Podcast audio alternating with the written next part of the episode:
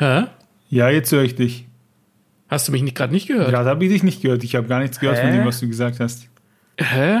Warum hast du mich gerade nicht gehört? Ich habe ähm, F5 gedrückt und dann war ich auch nochmal neu im Raum und dann habe ich ewig nichts gehört und plötzlich lief die Aufnahme. Interessant, weil ich habe gerade nämlich geschimpft, dass äh, Audacity jetzt auf einmal anders aussieht, weil ich kurz versehentlich mit dem Mauszeiger irgendwas verschoben habe und ich das nicht wollte, weil ich alt bin und will, dass alles gleich aussieht. Ah ja. Warum sieht das jetzt so aus?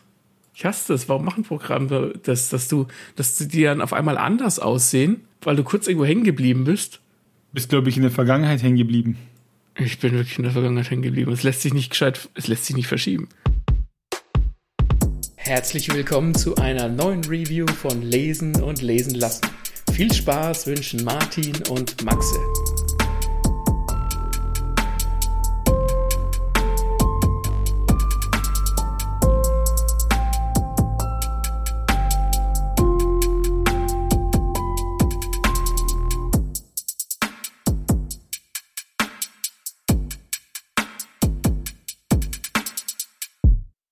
Heute sprechen wir über den Manga Doro Hedoro.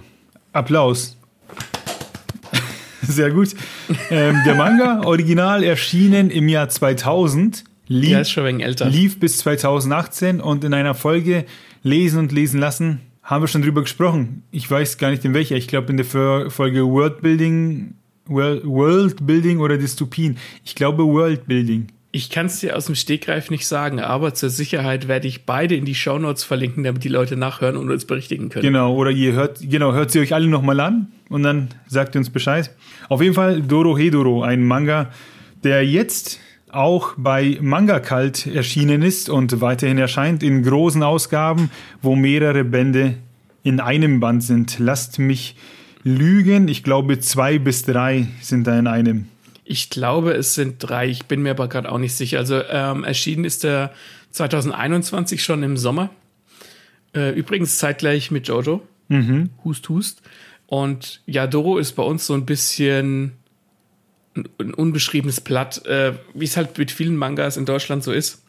Äh, aber in Japan und auch im englischsprachigen Ausland hat Doro eine relativ große Fanbase und wir werden jetzt gleich erklären, warum dem so ist und warum es dir vielleicht gefallen könnte. Genau. Kurzer Umriss, worum geht's in Doro Hedoro? Wir, wir begleiten Kaiman, das ist ein Mensch mit einem Echsenkopf. Der ist unterwegs zusammen mit seiner Freundin Nikaido, eine Martial Arts Kämpferin. Und es geht eben darum, dass sie herausfinden möchten, wieso der Kaiman einen Echsenkopf hat. Ähm, Der hat nämlich Amnesie, kann sich nicht erinnern, wer er vorher war. Er weiß eben nur, dass er früher ein normaler Mensch war. Wir bewegen uns in einer Welt der Menschen, die das Hole genannt wird. Und das Hole ist so eine Art Ghetto. Da ist alles schäbig. Schön ist es da eben nicht. Und es gibt parallel noch die Zaubererwelt. Da sieht es ein bisschen anders aus. Warum ist das Hole so dreckig? Wenn die Zauberer zaubern, dann brauchen die so eine Art schwarzen Staub. Und der verpestet so ein bisschen die Luft für die Menschen. Ganz grob umrissen. Das ist, ja, das ist ganz grob. Also, äh, man könnte, man könnte das wie so eine Zweiklassengesellschaft bezeichnen. Ne? In dieser Zaubererwelt oder Magierwelt, da leben eben die Leute, die zaubern können, die auch diesen Rauch produzieren und diesen Rauch auch brauchen, um ihre Magie, ähm, soll ich sagen, mächtiger zu machen. Also je mehr Rauch du produzierst, desto, oder ja, desto mächtiger ist, ist der, der Zauberspruch, den du sprichst. Und jeder Magier hat so ein bisschen sein eigenes, ähm, soll ich sagen, sein, sein eigenes Ding. Zum Beispiel N, das ist so der Hauptbösewicht, der kann Sachen in Pilze verwandeln, was mich als Pilzliebhaber sehr, sehr anspricht. Und äh, im Gegenzug dazu ist das Loch halt sowas wie die Slums. Ne? Da wohnen halt auch die Magieunbegabten, da, da ist es dreckig, da ist, äh, da ist es nicht schön. Richtig. Und ja, die Story dreht sich eben darum, so wer, wer ist schuld an Kaimans Kopf. Viel weiter würde ich jetzt gar nicht darauf eingehen wollen, sondern ich würde eher lieber über die Charaktere sprechen. Ja, ich, die, die Charaktere sind auch, also der Aufhänger mit dem, mit dem, man möchte rausfinden, wer Kaiman war und wer ihm das angetan hat. Ähm, das ist so die, der Aufhänger, aber die Geschichte wird gemacht durch die, durch die Charaktere. Ja. Fangen wir mal an mit dem Kaiman. Der sieht sehr cool aus und der kann kämpfen. Das heißt, es ist kein Zauberer und der läuft immer so den Körper voller Messer rum und wie versucht, wie schafft er es herauszufinden oder wie geht er davor, quasi herauszufinden, welcher Zauberer ihn verhext hat?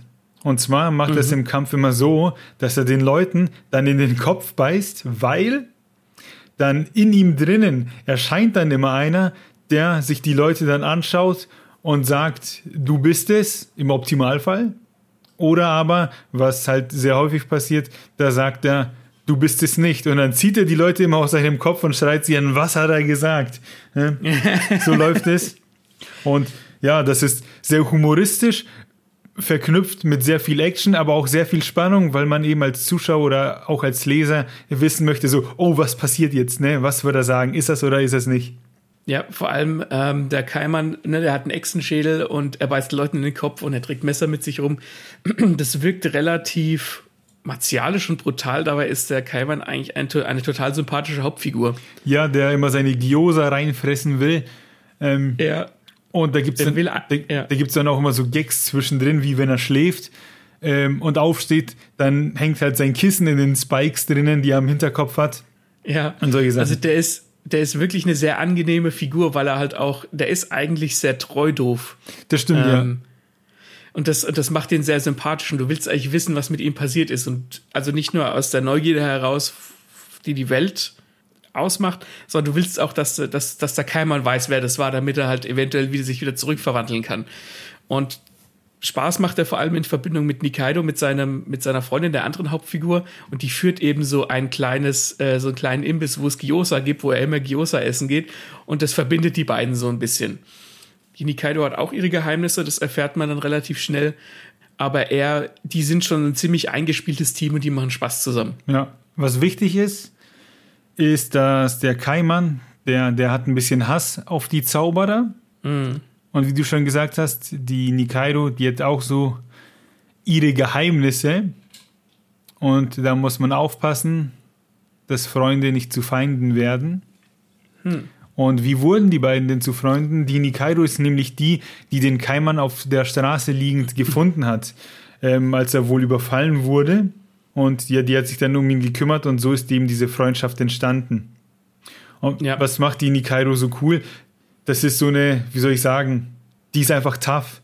Die, wenn da, äh, da gibt es Szenen, da wird sie umringt von fünf Typen, die kurz auf cool machen und dann nimmt sie ein, nach, nach, ja, nacheinander nimmt die, die Leute auseinander, bloß mit ihren Fäusten. Die, schon, die hat schon was drauf und es gibt auch so, es gibt oben ohne Szenen, hier und da mal in Doro Hedoro und da sieht man, was für ein Kraftpaket die ist. Ja, und ich möchte an der Stelle erwähnen, dass dieser Manga von einer weiblichen Mangaka gezeichnet ist. Ähm, und dass das keine reine äh, irgendwie Fleischbeschau ist, sondern dass diese, dass gerade die weiblichen Figuren, vor allem für die Zeit, in der Dorohedoro entstanden ist, dass die eben nicht nur Eye Candy sind, sondern dass das wirklich gute Frauenfiguren sind. Also die, die auch drankommen. Und man merkt es irgendwie subtil, dass das, dass die Q Hayashida, so heißt die Mangaka, dass das eine, eine Frau war. Und das ist einfach mal was anderes so vom Gefühl her, finde ich. Ja, und damit haben wir eine gute Überleitung geschaffen an zwei andere Charaktere. Und zwar hat der Max ja schon den N angesprochen, den, den Hauptbösewicht. Und der hat Kilina an seiner Seite. Und zwar den Shin und die Nui. Ja. Und die Nui, das ist auch so eine, so ein Kraftprotz, die wirklich gut kämpfen kann. Und es ist so eine, der willst du nicht im Dunkeln begegnen, weil auf der einen Seite ist die voll lieb und sagt auch mal zu den beiden, äh, obwohl es Feinde sind, dass sie hätten echt gute Freunde sein können. Auf der anderen Seite, wenn die ausrastet, die schlägt dich tot. Ne? Die macht ja. keine Gefangenen. Die haut dir mit, der, mit der Faust durch die Brust durch, dass du dich vom Leben verabschieden kannst. Das, vor allem die erste Szene, in der die beiden eingeführt werden, die haben dann auch also Masken auf. Masken spielen eine große Rolle in, in ähm, Dorohedoro. Und der Shin hat so eine Maske, die aussieht wie so ein menschliches Herz, aber umgedreht, so dass der Mund hinten ist, mhm. was ganz cool ist. Und die Neu hat so eine, sieht ein bisschen aus wie so eine SM-Maske. Und die beiden werden eingeführt, wie sie halt erstmal einfach ein paar Schädel zertrümmern und denkst dir, okay, üble Ficker. Und dann ist die erste Überraschung erstmal, dass das eine eine Frau ist Und die zweite Überraschung ist, dass die beiden gut miteinander können, dass sie eine Chemie haben und zwar nicht so einer, diese große Eierchemie, die die Männer miteinander haben, sondern du merkst einfach gleich von Anfang an, die sind sich vertraut. Und dann geht es in dieser ersten Szene erstmal darum, dass der eine die falschen Müllbeutel für die Leichen gekauft hat, weil die immer so leicht reißen. Ja, stimmt, stimmt. Und haben wir nicht sogar einen, einen Kopf drinnen? Weiß ich nicht, der noch spricht? Ich, ich, ich, ich, ich, das weiß ich gar nicht. Also es ist was mit einem abgeschlagenen Kopf, der spricht, aber das ist so die, die Szene, die, die verkauft dir diese, diese beiden Figuren so gut. Ja. Und das ist eben genau das, was Doro Hedoro schafft. Ähm, ich würde gern gleich dann noch auf den, auf den Zeichenstil eingehen, aber es ist alles ziemlich düster und ziemlich dreckig und alles ziemlich hart und, und blutig. Aber diese Figuren, die alle, fast alle, oder so gut wie oder alle eigentlich, haben was Menschliches in sich. Also auch der N, der Oberbösewicht, der hat so, der, mag der, der Strippenzieher sein, aber diese Figur ist auch so menschlich, weil du ihn manchmal dabei siehst, wie er halt morgens aufsteht, wie er sich die Haare macht. Also die Figuren werden manchmal in so alltäglichen Situationen dargestellt und du merkst, dass der sich um seine Leute auch kümmert, dass die ihm was bedeuten. Ja. Und das ist, das hat mich, hat, das hat, macht diese Figuren so interessant, weil die so sehr menschlich sind, obwohl alles so unmenschlich an dieser Welt ist. Ganz zum Schluss, ich habe es ja zu Ende gelesen auf Englisch, da hat der N nochmal seinen großen Auftritt und das bestätigt auch nochmal, was du eben gesagt hast, mit dem menschlich sein und dem seine Leute sind ihm wichtig.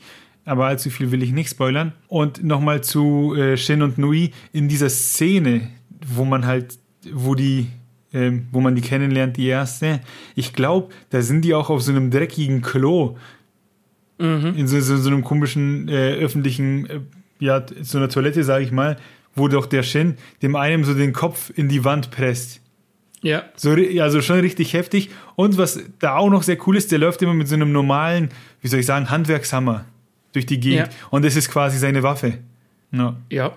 Ja, ja die, die, die Figuren sind cool und die sind, wie soll ich sagen, es gibt Figuren, die, die machen auf cool und die wissen selbst, dass sie cool sind, aber das sind Figuren, die sind allesamt cool, aber die die spielen das nicht. Die sind einfach cool. Das ist schwer zu beschreiben, wenn man das nicht gelesen hat. Es gibt ganz wenige Figuren, die so sind, die diese Coolheit nicht für sich gepachtet haben, aber die sind einfach cool, weil sie so sind, wie sie sind. Und das sind viele Figuren in Doro Hedoro. Und ich fand es beim Lesen, ehrlich gesagt, fast aufregender, die Szenen mit den beiden zu verfolgen, als äh, die Nikaido und den Keimann. Ja, ähm, Ich weiß nicht, wie weit du gelesen hast oder gesehen. Aber die, da gibt es dann so Momente in so einem Wald auch, die sind richtig geil. Ja, ja, soweit so weit war ich schon. Ja, ähm, das ist die, die beiden haben einfach eine Chemie füreinander und du merkst dann, dass die auch eine Verbindung haben zu dem Dr. Kazukabe. Das ist eine Nebenfigur, die ich auch sehr, sehr gerne mag, weil der einfach nett zu allen ist, obwohl alle scheiße sind. Und du merkst, die haben eine Verbindung und du hast dieses Gefühl, dass wenn Figuren aufeinandertreffen, auch wenn sie vorher noch nicht aufeinander getroffen sind, dass die dass die sich, wie soll ich sagen, sich gegenseitig erstmal so die Vorschusslorbeeren geben, bis sie sich gegenseitig beweisen, dass sie scheiße sind.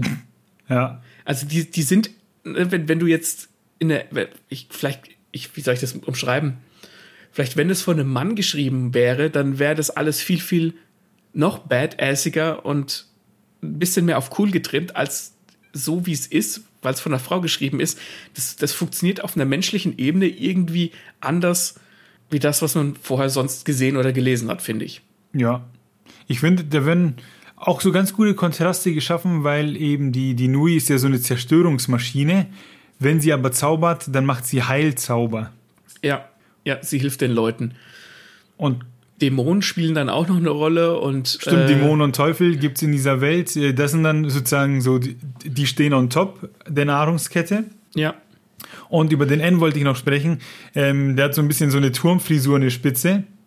Sieht aus wie Vegeta, ja. Ja, genau, genau. Und wie du schon gesagt hast, der, der verwandelt alle in Pilze und da wird sehr schnell klar, vor dem hat man Respekt. Das ist so ein cooler Bösewicht. Das ist alles auch so ein bisschen mafiamäßig gehalten, weil er dann äh, eben so der Chef der Familie ist und eben äh, berühmt, berüchtigt. Und mhm. vor denen nehmen sich alle Nacht. Und wenn, den, wenn der zum Einsatz kommt, merkt man sehr schnell, okay, wir haben keine Chance. Ja, aber äh, der ist nicht so, der, wie ich am Anfang gesagt habe, der Muhaha-Bösewicht. Ich erinnere mich da an eine Szene in, in Doro Hedoro, kann man auf Besen fliegen, also so ganz klassisch wie Hexen. Und da gibt es eine Szene, wo er quasi einen neuen Besen ausprobiert. und er nicht mehr nicht damit klarkommt. Da kauft er sich dann auch dieses fliegende Motorrad irgendwie. Ja, ja, genau.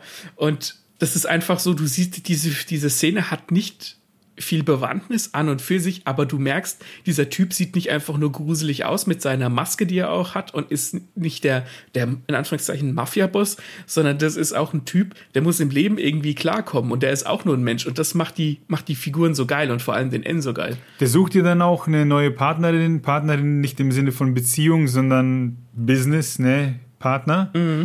Und da gibt's dann so ein Pärchen, das sind dann Betrüger, weil man, weil mein, weil man meint, dass die eine ähm, Tote wieder erwecken kann, dass sie eben diese Fähigkeit hat. Aber es stellt sich heraus, das ist so, so ein komisches Katzenwesen, das eigentlich Ja. diese Fähigkeit hat. Und die tragen die mit sich rum. Und das nimmt er ja dann an sich und das behandelt er dann auch so, "Ö, Duzi, Duzi, du hier, mein Kätzchen, mein Haustier mäßig. Ja, ja, der, der, der trägt das auf Händen. Also wirklich wie jemand, der, keine Ahnung, einen kleinen Hund oder eine kleine Katze haben würde. Das ist hervorragend. Und das hat dann ja auch so sein, ei- den eigenen Garten und da macht er dann auch so die Kacke mit so einer Schaufel weg und so, was dann so im Hintergrund die Figuren immer so ein bisschen kommentieren mit so, hey Boss, das kannst du doch nicht machen, äh, hast doch deine Bediensteten und so. Ähm, das ist schon großes Kino. Der ist schon ziemlich gut. Ich würde noch mal kurz auf den äh, Artstyle des, des Manga eingehen. Ja. Und zwar finde ich persönlich den ziemlich geil, weil er A ziemlich düster ist und B ist der so, der ist so spitz, so viel schraffiert, viele kantige Linien und so.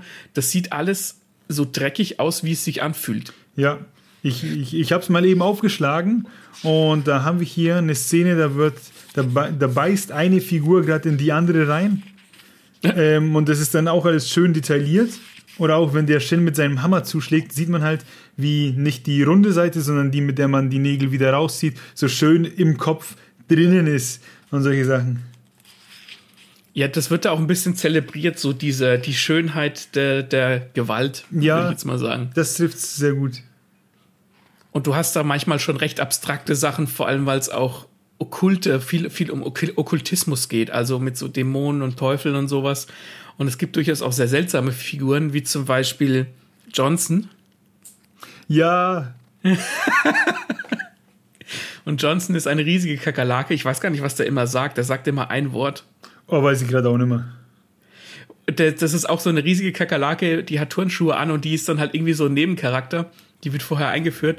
Und das ist, du nimmst es einfach hin, aber selbst diese riesige Kakerlake ist, die ist, du magst die irgendwann, weil sie ja zu den Guten gehört und dann halt lauter Zeug macht. Und das ist, also wenn es eine Autorin schafft, dir eine riesige Kakerlake in Turnschuhen sympathisch zu machen, dann muss man den Manga einfach lesen. Die kann ja auch kämpfen, ne? Das ist ja so, dass der kein Ja. Mann auf die trifft, dann hat er irgendwie keine Chance.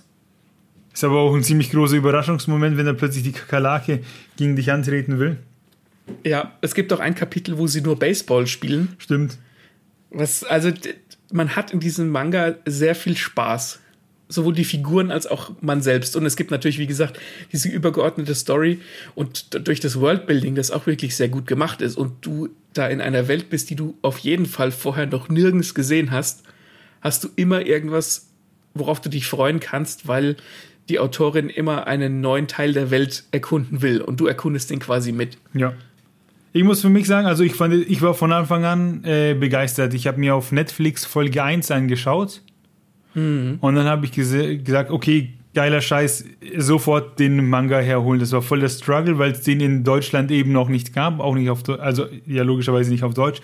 Und dann musste das ähm, auf Englisch bestellt werden im Internet und dann musste es dann auch erstmal recherchieren, wo kriege ich das her. Das war ein großes Abenteuer. Wir haben nicht wenig darüber geredet und gewitzelt, äh, wann das Zeug endlich bei mir ankommt. 23 Bände sind es im Original.